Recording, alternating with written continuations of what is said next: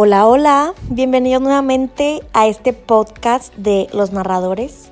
El día de hoy nos centraremos en expresar nuestra opinión y puntos de vista de los capítulos del infinito en un junco.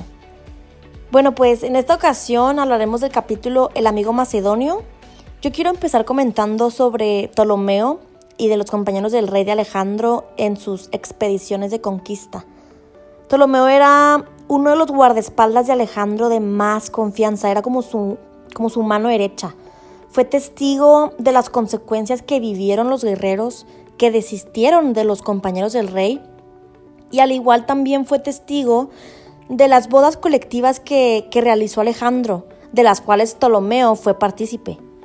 En estas bodas, pues lo que quería lograr Alejandro era un imperio mestizo, ¿no? Pero antes de imponer su visión, una fiebre pues se apoderó de él y teniendo como resultado su muerte. A ver, dime Mariana, ¿tú qué opinas de este capítulo? En mi opinión, estos siguientes capítulos del libro tuvieron un trasfondo histórico muy interesante, ya que podemos saber cuál personaje qué y por cuál razón y sus motivaciones. Al, empezar el siguiente capítulo nos encontramos que Ptolomeo es gobernante de Egipto y Alejandro pues ya, ya falleció, pero luego nos remontamos cuando Alejandro vivía y Ptolomeo era su mano derecha. Los griegos y los egiptos por alguna razón detestaban a los macedonios, pero pues como Alejandro era un gran líder, a él, él sí lo aceptaron, casi lo adoptaron como un griego. Y pues hubo gente que estaban en desacuerdo con algunas de sus decisiones, como la vez que casó a sus soldados con mujeres del oriente, ya que él quería un imperio mestizo. Pero lo que más me interesó de la lectura fue la especulación de la muerte de Alejandro. Se dice que aunque muchos lo pinten como un gran hombre, hay muchas más cosas detrás de esto y pues es bastante diferente. Y fue por ello que especulan que fue asesinado y no muerto por causas naturales. Después de su muerte todo fue un caos, la familia real fue asesinada y al final solo tres señores de guerra quedaron, y pues fue así que Ptolomeo quedó a cargo de Egipto. Mariana, muchísimas gracias por tus palabras. La verdad concuerdo contigo totalmente en que lo más interesante es el tema sobre la especulación de la muerte de Alejandro y pues también todo lo que conllevó su muerte para pues para su familia. Pero bueno, Saúl, seguimos contigo. Cuéntanos. Vaya que sí han sido unos muy buenos capítulos, pues me han puesto a pensar bastante, ya que es impresionante el cómo aprendemos a vivir con las cosas. Con esto quiero decir cómo es que ahorita los libros incluso ya los tenemos de manera digital. A un alcance muy fácil, pues podemos llevarlo a donde queramos sin necesidad de ir cargando con ellos físicamente. Mientras que en la antigüedad, como nos fue relatado, hacer copias de libros era de las cosas más difíciles, pues por obviedad no, no había imprentas, tan siquiera, y pues todo tenía que ser a mano. Es por eso que los libros eran tan codiciados y además escasos, pues había muy pocas copias y por eso la biblioteca de Alejandría debía y querían que tuviera todo.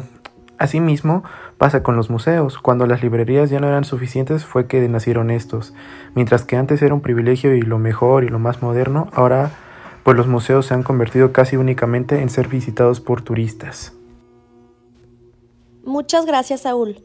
Ahora continuamos con Carlos. Coméntanos qué te llamó a ti la atención de estos capítulos. Gracias, Diana. Bueno, para mí es muy interesante ver cómo la autora está narrando el libro, ya que está haciendo una unión de acontecimientos históricos y pensamientos propios, ya que muchas veces la autora está contando un relato histórico y a la vez está narrando sus pensamientos. Y un claro ejemplo es en el capítulo del equilibrio del abismo, cuando la autora explica cómo el científico Timothy Young se inspiró en las bibliotecas públicas para crear la estructura de la web. Asimismo, terminó dando una opinión propia de cómo compara la experiencia de navegar por primera vez en el Internet y la experiencia de entrar por primera vez a la biblioteca de Alejandría. Muy interesante y muy cierto. Gracias, Carlos. Diego, seguimos contigo. Platícanos tu punto de vista de los capítulos.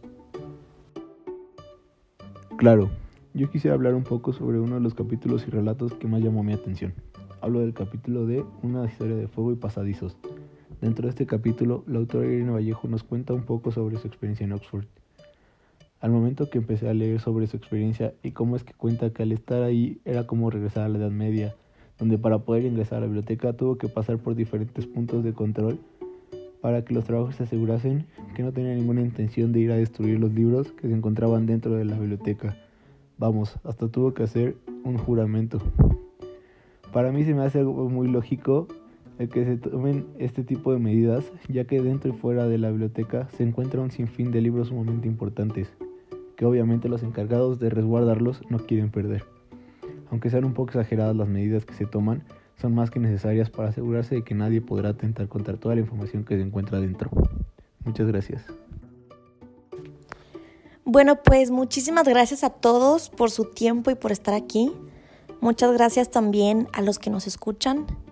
Esto es todo por hoy, narradores. Hasta la próxima.